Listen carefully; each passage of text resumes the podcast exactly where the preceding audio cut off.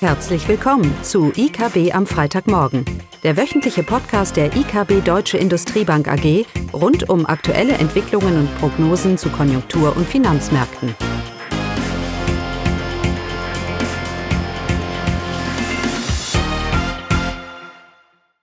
Willkommen zu IKB am Freitagmorgen mit Klaus Bautnecht und mir, Caroline Vogt.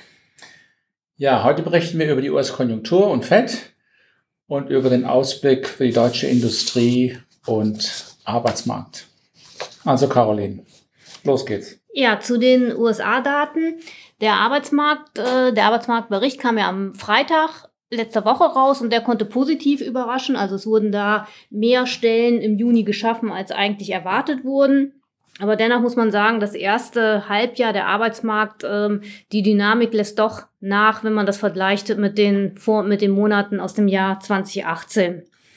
Zu den Stimmungsindikatoren, der ISM-Index, der Stimmungsindikator für die größeren US-Unternehmen, der ist ja doch deutlich eingebrochen zuletzt. Beim NFIB-Index für die mittelständische Industrie haben, sehen wir auch eine leichte Eintrübung, aber dennoch äh, das Niveau ist hier weiterhin sehr hoch, sodass diese Firmen weiterhin recht optimistisch in die Zukunft blicken.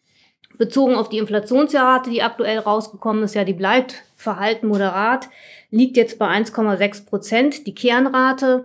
Ohne die schwankungsanfälligen Energiepreise und Nahrungsmittelpreise, die ist leicht gestiegen auf 2,1 Prozent. Von daher, ja, keine überragenden Daten aus der USA, aber auch keine schlechte Daten, oder Klaus? Nein, die Zinsmärkte zumindest äh, waren etwas irritiert, weil auch die Daten auf einmal so viel besser waren. Man erbat ja mehrere Zinssenkungen, als ob die US-Wirtschaft kurz vor einer Rezession steht.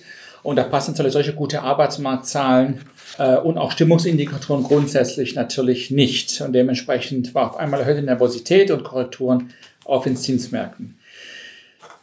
Dem hat ähm, Fed-Chef Paul diese Woche wieder gegengesteuert. Er hat ja mehrere Reden gehalten.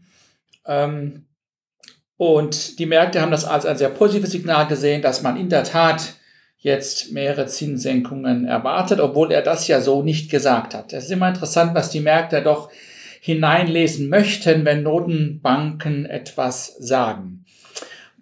Paul hat nochmal bestätigt, dass die Fed ausreichend agieren wird oder angebracht reagieren wird auf eine abkühlende Konjunktur.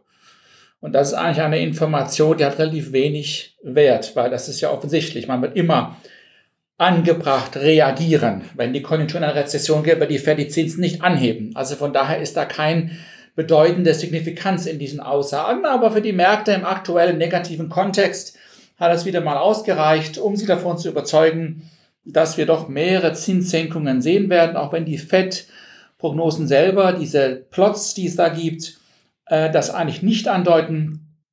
Ob die schon im Juli stattfindet, ist, äh, ist noch fraglich. Ähm, aber insgesamt fühlen sich die Märkte jetzt wieder etwas komfortabler, Zinsen sind wieder etwas runtergekommen, die Renditen am, am langen Ende. Und man vertraut fest auf die Fed, dass hier mehrere Zinssenkungen in den nächsten zwölf Monaten kommen werden. Jetzt muss nur irgendwann mal die Konjunktur anfangen, dieses negative Bild auch zu zeigen. Und ähm, interessant war, äh, die FED hat auch nochmal den Punkt gemacht, dass es nicht per se die Handelsthematiken sind, was wir ja immer wieder in dieser Runde betont haben. Es sind nicht die Zölle, die die Weltkonjunktur im Moment belasten. Dafür sind sie viel zu unbedeutend. Sondern es ist eher der Vertrauenseinbruch und diese self-fulfilling Prophezeiungen, die man jetzt hier macht äh, und sich ja selber eine Negativstimmung verbreitet, was vielleicht der größere Auslöser oder Grund sein wird für eine Verlangsamung der US-Konjunktur. In Europa ist es ein bisschen anders. Da haben wir das Thema auch mit, mit Brexit. Und äh, Caroline, Industrie, Europa, ja, da macht insbesondere natürlich die, die deutsche Industrie macht Sorgen. Aber es sind jetzt auch Daten für andere Länder, für Mai-Daten rausgekommen, die ersten.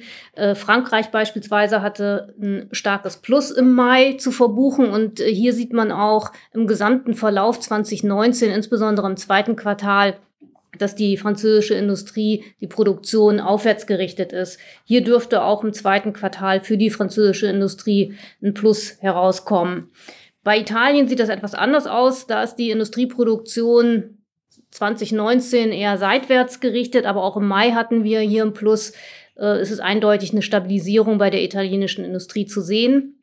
Aber eben Sorgen macht die deutsche Industrie und hier sehen wir ja schon seit 2018 im Grunde in der Tendenz äh, die Abwärtsbewegung. Jetzt die Mai-Zahlen waren gar nicht so schlecht. Da hatten wir ein Plus von 0,9 Prozent zum Vormonat. Das sind ganz gute Werte. Aber eben die Auftragseingänge ja mit einem Minus von 2,2 Prozent zum Vormonat. Das ist schon ein sehr kräftiges Minus und Auftragseingänge sind für die Industrie ein guter Vorlaufindikator. Fürs gesamte verarbeitende Gewerbe liegt das bei zwei bis drei Monaten. Und äh, das deutet da natürlich darauf hin, dass wir jetzt in den nächsten Monaten weiterhin recht schlechte Zahlen sehen werden für die deutsche Industrie. Ja, was heißt das? Ist das jetzt Grund, hier pessimistisch zu werden? Ist das eine Krise? Wie sind diese Zahlen aktuell zu bewerten? Und wenn wir historische Zyklen betrachten, die Abschwungphasen Anfang der Jahrtausendwende und auch in der Eurokrise, dann sehen wir ein, dass die aktuellen Zahlen da ganz gut reinpassen. Also was wir sehen, ist eine ganz klassische Abkühlung, die sich allerdings im weiteren Verlauf jetzt so langsam stabilisieren sollte, wenn wir die vorigen Zyklen als eine Referenz nehmen. Und da bin ich eigentlich ganz froh, dass wir doch erste positive Signale vielleicht von der Automobilindustrie sehen wird ja oft als sehr Frühindikator gesehen und da zeigen sich doch erst Stabilisierungstendenzen, zumindest mal was die Auftragseingänge angeht. Aber das Risiko für den Ausblick bleibt weiterhin nach unten gerichtet. Für mich ist der Brexit das viel größere Risiko für Europa als Trumps Spielereien mit, mit marginalen Zollerhebungen. Und da sind wir ein, ja keinen Schritt hier irgendwie weiter. Und die Märkte sind im Moment gefangen hat man diese Woche sehr schön gesehen mit der BASF und dem DAX, sind gefangen zwischen schlechten Gewinn, Bekanntgabungen und Prophezeiungen auf der einen Seite und natürlich die Hoffnung aller Hoffnungen, die EZB auf, auf der anderen Seite. Ähm, wo ja mehrere Zinssenkungen erwartet werden, auch die Staffelung des Einlagenzins, äh, das natürlich dann notwendig wird, wenn wir den Einlagenzins auf äh, noch weiter runternehmen, auf der minus 0,8 sogar, wird hier zum Teil vom, vom Markt erwartet. Auch wenn die Zahlen aktuell, wie Caroline gesagt hat, jetzt sicherlich kein Krisenbild widerspiegeln. Sie mhm. sind nicht gut, aber sicherlich kein, kein, Krisen, kein Krisenbild. Ja, und die Gewinne enttäuschen. Und das ist nichts äh, Überraschendes für uns. Wir haben in, auch in dieser Runde schon mehrmals thematisiert, dass wenn mein Anstieg in den Lohnstückkosten deutlich über der allgemeinen Inflationsrate liegt, dann haben Unternehmen ein Problem. Das heißt, die Kosten steigen, der Kostendruck ist da, auch weil die Produktivität so niedrig ist und ich kann es nicht weitergeben, denn die finalen Preise steigen ja nicht ausreichend. Dann habe ich Margendruck und das spiegelt sich in den Gewinnen wieder. Und früher oder später wird sich diese Entwicklung auf dem Arbeitsmarkt zeigen müssen. Ich muss die Produktivität forcieren und da ich ja die Löhne nicht senken kann, kann ich meine Lohnstückkosten nur über Stellenabbau kompensieren. Das ist im Moment noch nicht so ein Thema, weil man sich kurzfristig versucht, das auszugleichen, ähm, auch im Kontext des Fachkräftemangels. Ähm, aber entscheidend wird das Jahr 2020 werden. Auch aktuell haben wir schon die Situation, dass die Arbeitslosenquote eigentlich gemessen an der BIP-Entwicklung eher bei 5,5 als in aktuellen 5 liegen sollte.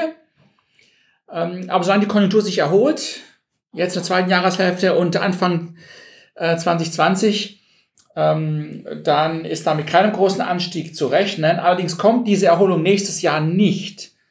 Dann kann die Arbeitslosenquote auch deutlich über die 6% gehen. Also entscheidend ist jetzt nicht aktuell, äh, wie die Zahlen laufen. Viel entscheidender ist, was das Jahr 2020 bringt und ob diese Erholung, die jeder prognostiziert, ob sich die auch wirklich bewahrheitet. Und wenn das nicht der Fall ist, dann wird trotz der jahrelangen robusten Arbeitsmarktperformance und sinkenden Arbeitslosenquote, dann wird diese Arbeitslosenquote steigen, weil Unternehmen eben nur so lange Margendruck äh, und sinkende Gewinne hinnehmen können.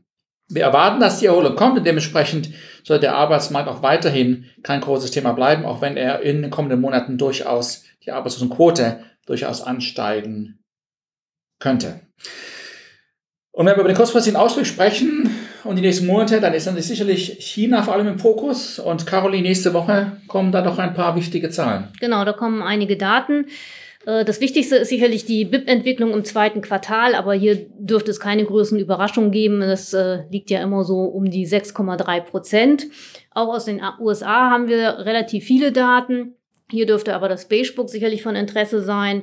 Eurozone und Deutschland gibt es wenig relevante Daten, insbesondere vor dem Hintergrund des äh, EZB-Treffens dann übernächste Woche. Genau. Und die FED.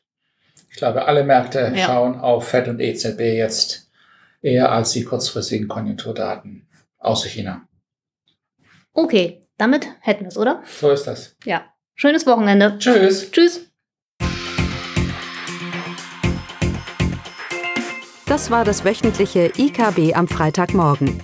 Sie wollen immer über neue Ausgaben informiert bleiben? Dann direkt den Podcast abonnieren. Oder besuchen Sie uns unter www.ikb-blog.de slash podcast.